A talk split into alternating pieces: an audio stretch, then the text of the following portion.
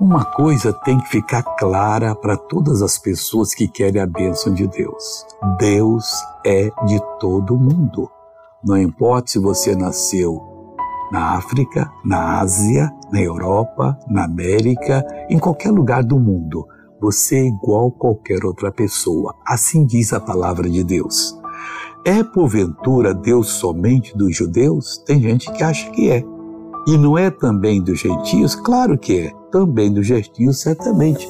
Então não deixa nenhum fator, nada lhe discriminar, mas eu sou muito baixo, eu tenho uma carinha assim feia, eu nasci com dores. Lembra do Jabes, nascido com dores e tornou uma pessoa próspera, abençoada?